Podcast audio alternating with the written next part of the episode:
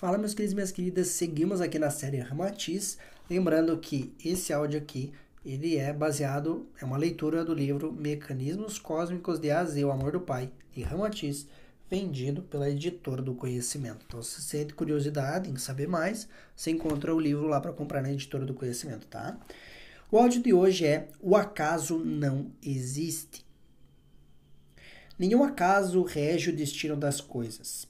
É a lei do karma que tudo coordena, ajusta e opera, intervindo tanto nos fenômenos sutis do mundo microscópico, como nas vastidões imensuráveis do macrocosmo. Ou seja, aqui ele está dizendo que é a lei do karma que rege tanto os, os processos microscópicos quanto os processos macroscópicos do planeta, né? tanto do planeta Terra como além nos outros planetas. Ou seja, existe uma lei que rege tudo, não existe o acaso.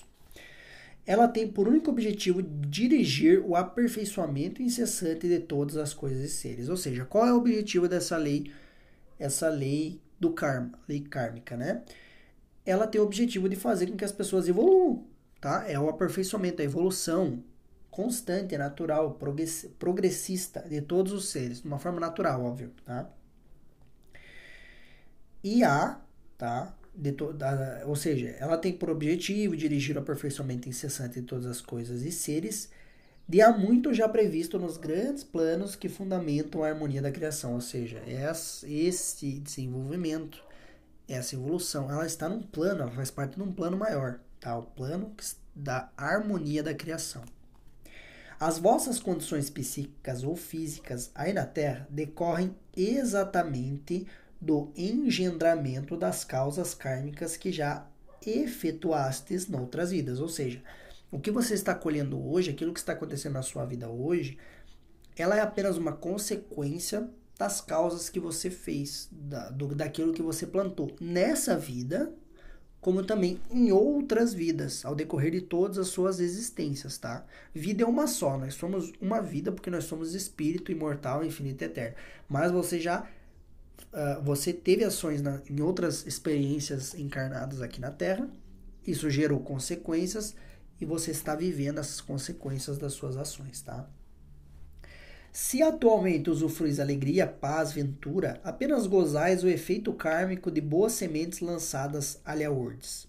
Se vos dominam a dor, a amargura e as vicissitudes, repontam em vossa existência, não culpei a Deus, nem a qualquer destino injusto e fatídico inventado por alguns, pois, de qualquer modo, só estarei ceifando o resultado do plantio cuidadoso do passado. Ou seja, se você realmente não está vivendo da forma que você gostaria, né? não é para a gente culpar a Deus ou culpar um destino pré-determinado, que etc, etc. E sim, a gente entender que isso são consequências das ações que nós tivemos. Foi aquilo que a gente plantou e a gente está colhendo. As regras inflexíveis de que a semeadura é livre, mas a colheita é obrigatória, e a de que a cada um será dado conforme as suas obras, não abrem exceções a quem quer que seja mas ajustam todas as criaturas à disciplina coletiva tão necessária ao equilíbrio e harmonia da humanidade do vosso orbe. Ou seja, ninguém está isento da lei da causa e consequência, ninguém consegue sair fora dessa lei, né? Ou seja, ninguém não existe como nenhum ser conseguir não viver as consequências das suas ações. O que existe talvez é você transcender essas consequências, e essa é minha visão, a minha opinião, tá? É você transcender as consequências das suas ações quando você uh, não, por exemplo, se importa com aquilo que te acontece, quando você usa aquilo para o teu aprendizado, para a tua evolução. Ou seja, tem formas de você usar isso de uma forma melhor, mas que você realmente vai passar pelas consequências das suas ações, isso é verdade, ninguém escapa disso, tá? E ele diz que isso, essa lei, ela é necessária, tá? Para que haja uma, uma uh, disciplina coletiva, né, cria-se uma disciplina coletiva que é necessária para o equilíbrio e harmonia do nosso planeta. Ou seja, essa lei ela foi criada por Deus, tá?